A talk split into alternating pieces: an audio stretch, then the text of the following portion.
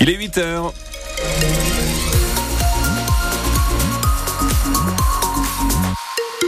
De retrouver l'actualité avec vous, Pascal Thiebold, nous allons sur les routes de la région où ce sont des bouchons habituels à cette heure-ci que vous rencontrez, notamment en direction de la métropole lilloise. Depuis la 25, c'est sur la chapelle d'Armentières que vous avez le plus de difficultés, jusqu'à notamment l'entrée de Lille. Là, c'est très chargé ce matin depuis le nœud de Dourges jusqu'à la métropole lilloise. Et puis la 23, depuis le secteur d'Orchy. La 22 n'est pas en reste, hein, depuis Neuville-en-Ferrin jusqu'à Mouveau. Soyez quand même prudents. Euh, météo avec pluie et nuages aujourd'hui, Pascal. Oui, du vent. Ah bah voilà, c'est la totale. Et puis dans l'actualité, une nouvelle plainte contre la préfecture maritime de la Manche et de la mer du Nord. Déjà mise en cause après la mort en mer de 27 migrants en novembre 2021, elle est cette fois encore accusée de ne pas avoir réagi après les appels au secours d'autres exilés en difficulté sur un bateau. C'était cette fois le 14 décembre 2022. 39 personnes ont été secourues, mais 4 n'ont pas eu cette chance. Elles sont décédées. L'association Utopia 56 a déposé plainte contre la préfecture maritime, mais aussi contre les gardes-côtes britannique pour homicide involontaire et omission de porter secours. Les précisions de Valentin Dunat. Il est 2h55 du matin. L'équipe d'astreinte d'Utopia 56 de Grande-Sainte reçoit ce message audio sur sa messagerie. Un homme sur une embarcation explique qu'ils ont besoin d'aide, qu'il y a des enfants, des familles, que l'eau est en train de monter. S'il vous plaît, aidez-nous, répète-t-il. Ce message est géolocalisé dans les eaux françaises. L'association contacte immédiatement la préfecture maritime, puis les sauveteurs français et britanniques. Mais le message Mayday pour activer les secours n'est émis qu'une heure plus tard par les gardes-côtes britanniques. Nikolai Postner, porte-parole d'Utopia 56, s'interroge donc sur le déclenchement tardif des secours. Dans une eau à une température de 5 degrés, ce qui était le cas à cette période-là, le temps de survie à l'eau est d'une heure. Vous n'avez pas l'espace pour hésiter à ce moment-là. Autre point que soulève l'association, des rescapés de ce naufrage indiquent avoir tenté d'appeler les secours français Français en vain. On a l'impression que parfois euh, l'État français laisse les bateaux dériver en espérant qu'ils passent la frontière et se retrouvent au Royaume-Uni. Une enquête est en cours et sept militaires français sont mis en examen concernant un autre naufrage dans la Manche qui a fait au moins 27 morts en novembre 2021. Et sollicité, la préfecture maritime n'a pas répondu à nos confrères de France Info. De nouvelles révélations après l'attentat contre Dominique Bernard le 13 octobre à Arras. La presse a eu accès à l'interrogatoire de Mohamed Mogouchkov par la juge d'instruction le 10 novembre. Il indique qu'il ciblait bien le professeur de français du lycée Gambetta ce jour-là, précisant qu'il n'avait pas de problème en particulier avec l'homme, mais plutôt avec la matière qu'il enseignait. Le jeune homme indique également avoir fait des repérages les semaines précédant l'attaque et que l'attentat était donc planifié. Le ce sera dans 10 minutes avec Pierre de Cossette. Les enseignants sont appelés à se mettre en grève aujourd'hui à l'appel de plusieurs syndicats. SNES, CGT et Sud Éducation, une mobilisation pour les salaires, mais aussi autour de l'application des mesures du choc des savoirs euh, qui doivent entrer en vigueur à la rentrée prochaine. Les syndicats s'inquiètent notamment de la mise en place des groupes de niveau au collège.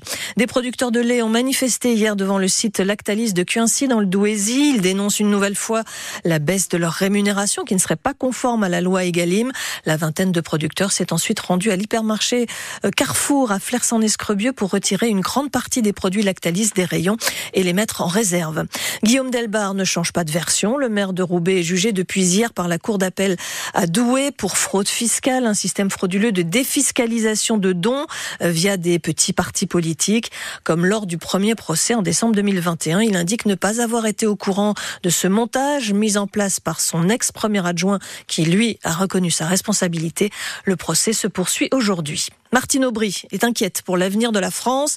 À l'occasion de ses vœux, hier, la maire de Lille réclame du réenchantement plutôt que du réarmement, le terme utilisé à plusieurs reprises par Emmanuel Macron. Pour elle, rien ne va dans le bon sens dans le pays au niveau du climat, de l'agriculture ou encore de l'accueil des étrangers. Martine Aubry a aussi évoqué son avenir. À 73 ans, elle ne se représentera pas à la mairie dans deux ans et elle pourrait même passer la main avant la fin de son mandat sans toutefois désigner de successeur. Moi, je joue toujours collectif, donc nous déciderons ensemble de là ou du meilleur candidat le moment venu. Et puis il y a les militants qui votent aussi, tout ça. Le moment venu, et je pense que euh, quand on décidera tous ensemble quel est là où le meilleur euh, pour continuer à, faire changer cette ville et à défendre ce à quoi nous croyons, ben, je pense que les militants nous suivront. Quand je vais prendre ma retraite politique, je continuerai à faire de la politique, à être militante. Euh, ça c'est clair, mais je n'aurai plus de fonction. Voilà, et ça sera au plus tard à la fin du mandat. Vous savez, j'ai toujours milité toute ma vie dans des syndicats, dans des associations, dans des partis. Et eh ben, je continuerai à militer. C'est pas parce que j'aurai plus de fonction officielle que je vais euh, brutalement lâcher tous les combats de ma vie. Mais euh, je sais que derrière moi, il y a une équipe formidable qui d'ailleurs tous les jours se bat pour ces mêmes valeurs, qui encore une fois, ce sont pas seulement les valeurs de la gauche, qui sont aujourd'hui les valeurs de la République. Donc, euh, je partirai en me disant, bah, il y a une belle équipe derrière, et je pense qu'on va pouvoir continuer à défendre ce à quoi nous croyons. Martine Aubry, donc toujours militante. On ne parle pas encore de successeur, mais le roi Charles III d'Angleterre se met à l'écart de la vie publique pour combattre une forme de cancer. C'est le palais de Buckingham qui l'a annoncé hier. La maladie a été détectée lors de son opération de la prostate. Le souverain a commencé un traitement dès hier qui le contraint à reporter ses activités publiques. Et puis Pascal, le festival Lilarius qui bat son plein à Lille aura ses trophées l'an prochain. Les organisateurs l'ont annoncé hier soir. Le festival de l'humour accueillera désormais une cérémonie inédite en France, les Augustes de l'humour. L'Auguste, c'est traditionnellement le clown gaffeur au grand pied avec un costume mal taillé.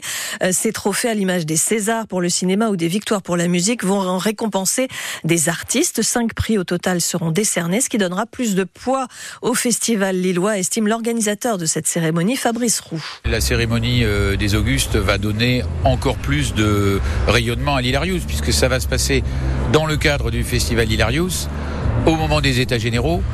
Et donc forcément, on va devoir faire venir des dizaines et des dizaines d'artistes confirmés qui vont venir assister, d'autres qui vont venir parce qu'ils sont nominés. Donc il y aura euh, une soirée, puis euh, peut-être des choses autour de la soirée qu'on fera euh, après la remise des prix à Lille. Forcément, ça va donner un rayonnement, ça va être une raison de plus de parler de Lille. Jusqu'à présent, on en parle pour beaucoup de choses. On en parlera aussi pour les Augustes de l'humour, qui, je l'espère, deviendront euh, ce que sont aujourd'hui les victoires de la musique pour les chanteurs, les créateurs, les auteurs et les compositeurs. Cinq prix donc pour ces Augustes de l'humour à partir de l'an prochain dans le cadre de l'Hilarius. On peut citer l'artiste révélation vidéo, web, réseaux sociaux ou encore un prix d'honneur pour récompenser la carrière d'un artiste. Ça ne fera pas rire les plus accros. C'est aujourd'hui la journée internationale sans téléphone. L'occasion de réfléchir à sa dépendance vis-à-vis de son smartphone. En Seine-et-Marne, la commune de Porcène vient d'adopter une charte qui limite l'usage des écrans dans l'espace public en marchant dans la rue par exemple ou dans les parcs ou encore devant les écoles. Une démarche symbolique, bien évidemment, puisqu'il n'y aura pas de sanctions pour les contrevenants.